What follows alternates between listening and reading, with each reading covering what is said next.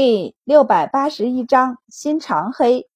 高友将一小块巴掌大的玉佩给了白善，他道：“这是我王庭之物，我们出生后，父王就让匠人为我们制作。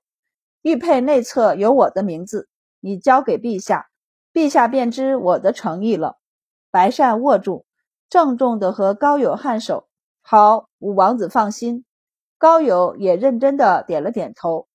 一旁一直静静站着的楼冕，就睁着一双眼睛看着他们来往。白善扭头看见他，对他微微一笑，瞥见他因为熬药而撸上去的一小截袖子，露出来的手臂上面有些淤青。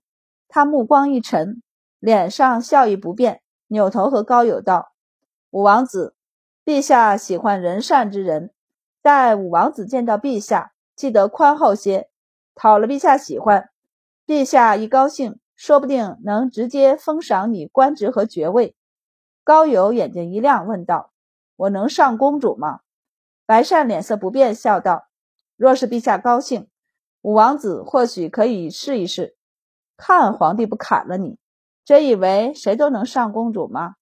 阿史那能那么大年纪娶到皇帝的妹妹，那是因为他在投降前。”便已经是闻名草原的猛将和智将，他有治理地方之才。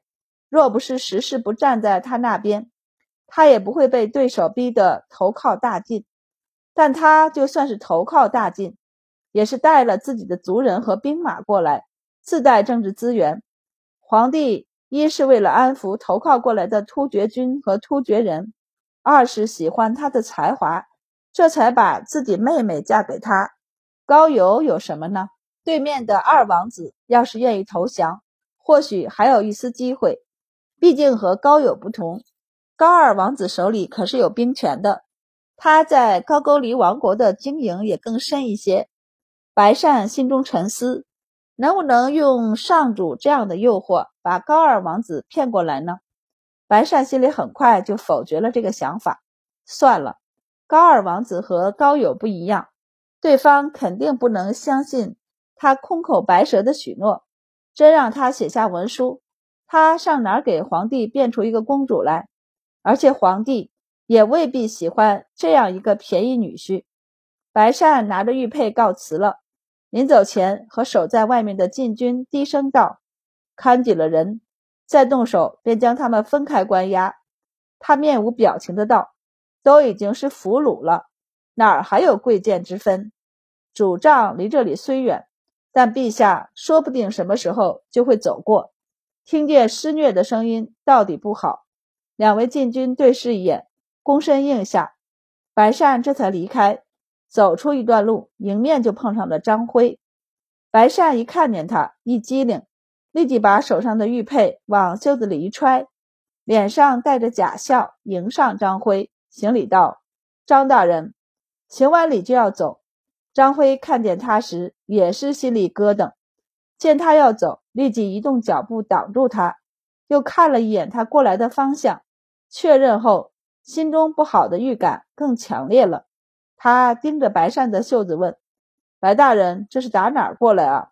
白善道：“随便走了走。”张大人，我还要准备出使的事儿，就不打扰张大人了。说罢，绕过张辉就要走。张辉一把扯住他，脸色变幻，然后努力地扯出笑容道：“白大人，都是要冒险出使敌国，不如我们坐下来一起交流交流。”白善用力地想扯回自己的袖子，道：“等我稍晚一些和大人交流，我现在得去看内子。你也知道，我要冒险去了，说什么也得和内子报备一声的。周大人通情达理，一定能理解白大人的。”这事儿不急，说罢将袖子扯了过来。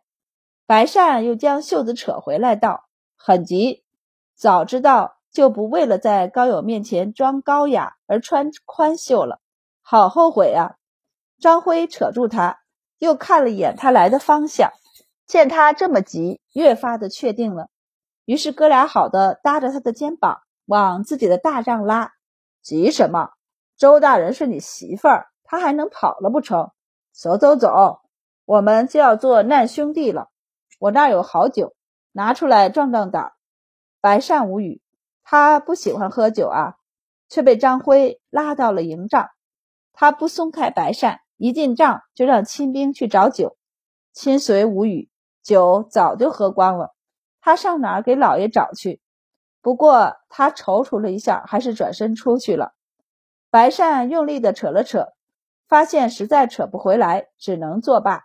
他认命的坐在椅子上。张大人，你有话便说吧。白大人既然这样说，那在下就不客气了。他盯着白善的袖子看。白大人才从高武王子那里出来吧？白善想了想，觉得这事儿瞒不过，于是点头。张辉便道：“你得了什么好处？得分我一半吧。”白善无语，一枚玉佩而已，怎么分半？张大人想要，自再去问他要一份就是。他又不是傻子，有你这个前车之鉴，怎么还可以能让我上当？张辉懊悔不已，他就晚了这么一步啊！怪他想起来的晚。要是早想起军中有这么一位王子在，白善光棍的摊手道：“那我也没有办法了，这总得有个先来后到吧？”张辉干脆的耍赖道：“不行，你要不分给我，我就去找陛下。国内城若是肯投降，直接下令让高二王子服从，安世成之困也可解。到陛下面前，也是以大局为重。”白善无语。高友毕竟是一个王子，身上的东西毕竟不少，你何必跟我死磕一块玉佩？有这功夫，您现在再去找高友拿一样就是了。但你手上这一块，毕竟是最能证明他身份的东西。张辉道：“那我去要一件来，你与我换。”白善当然不同意。高友都说了，这玉佩是王子独有的。要说最能证明他身份的，不该是他这个人吗？白善道：“你还不如直接带着高友去国内城，让他做说客，说服高句丽王庭呢。”张辉一脸“你当我是白痴”的表情看他，那你怎么不把他带到对面去劝说高二王子啊？因为高二王子只是他哥哥，我并不知道他们兄弟关系如何，而且。高二王子必定不会愿意拿半个安世城换他，但是国内城有高武王子的父亲、母亲，还有舅舅一家以及手底下的势力。要是他能劝说他们的势力都赞同投降，张辉沉思起来，松开了抓着袖子的手。白善立即将袖子收回来，拿受伤的右手扶了扶，呼出一口气道：“张大人，仔细想一想吧。”张大人沉吟，那毕竟是敌国首都，带上高友，他要是有心回去，我是拦不住的。那不是放虎归山吗？等进了国内城，别说高友，连他的性命都掌握在高句丽王庭手中，这就相当于把高友送回去了。除非他的心能完全的偏向他们大晋，那还有身在曹营心在汉的说法。可要是不，张辉看向白善，这不是白白将手中的一个筹码送给高句丽了吗？白善却很淡然地坐在椅子上，见他看过来，还抬头冲他微微一笑。放虎归山，那也得他是头虎才行。张大人不试一试，焉知不行？张大人还在犹豫。陛下那里，白善垂眸理了理衣裳，起身笑道。陛下原意是为了以防万一，以防东征不成，好拿他来和谈。可现在我们都攻下半壁高句丽，他原先的作用已经不用了。张大人要是有意，我可以与你同去面见陛下。这是富贵险中求的选项。带上高友，他成功的可能性会更高，但失败的概率同样也高了，而且。收益和风险同时增加了。张辉原地转了两圈，最后一咬牙：“好，那就请白大人和我同去面见陛下吧。”白善也干脆直接和他去求见皇帝。路上，张辉忍不住问他：“白大人是怎么说服高武王子的？多了解点他也好去劝说一下对方。”我似乎听谁说过，白大人和高武王子是旧相识，在京城时就相交甚好。白善道：“张大人肯定听错了，旧相识是真的。早年间，高武王子第一次出使京城时，我见过他，相交甚好，谈不上。满打满算的见过四五次面吧，同在京城就见了四五次。”那是没有什么交情，他和白善每日朝会上、朝会下也不止见了这么多面，依旧没什么交情。张辉觉得需要修复一下他们之间的感情，于是笑呵呵的和白善道：“白大人，我就要出使了，在出去前，我请您和周大人用顿饭。”张大人不必客气。白善笑眯眯的道：“我和内子都不爱饮酒。”好东西自然要留给懂他的人。张大人倒是可以去请赵国公他们。那算了吧，他的酒本来就喝光了，就是没喝光，他也不可能去请他们。那样酒还能落在他嘴里几口？皇帝现在的确不是很在意高友，现在依旧关着他，并不是他多有价值，而是到底是手中的一个筹码，虽然食之无味。但也不能直接送给对方吧？可要是臣子有用，哪怕是有可能白白给对方送回一个小儿子，他也没多犹豫就同意了。对于高句丽来说，这到底是一位王子，还是挺重要的。但对大晋来说，这也只是高句丽的一个王子而已。在战事进行顺利的情况下，他的用处并不大。皇帝大手一挥就同意了。不过要怎么说服高友为己用，那就是张辉的事儿了。张辉从白善那里打听了很多高友的事，虽然他说和高友没多少交情，但能从对方手中骗来这么重要的一块玉佩，必定对高友有很深的了解。于是他就盯着他看。白善想了想后道：“高友此人心胸狭隘，目光短浅，好利。”威逼难使其心服，利诱倒是不错，但也不可让他太过骄傲，以免坏事儿。张辉无语，他就没个优点吗？白善认真的想了想后问道：“能屈能伸算吗？那就是墙头草了，可以随风飘摇。这样的人最难控制了，也最好控制。谁得利，他就站哪边。